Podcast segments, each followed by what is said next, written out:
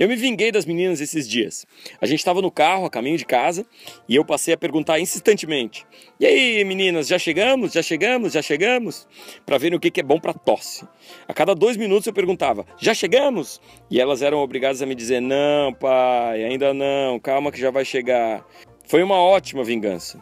Aí então, confiante com o sucesso desse primeiro experimento, eu ampliei a minha área de atuação.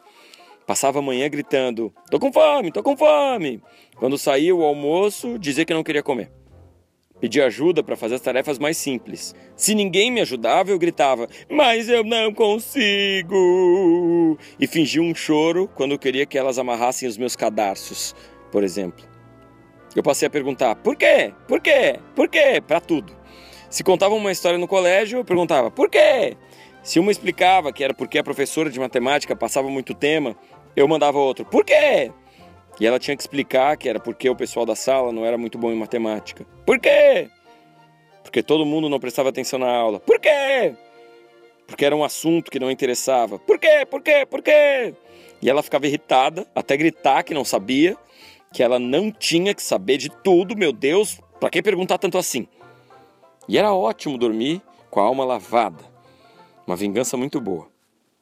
Até que um dia senti um sorriso malandro na cara delas, como se estivessem descoberto algo que eu não sabia. Passamos o café da manhã, todos nos olhando, eu desconfiado, elas rindo de alguma coisa. Eu tomei banho, fui trabalhar. Quando eu cheguei em casa, uma delas disse: Já pro banho!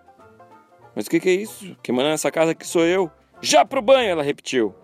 E a outra gritou: Se não tomar banho agora, vai ficar sem celular.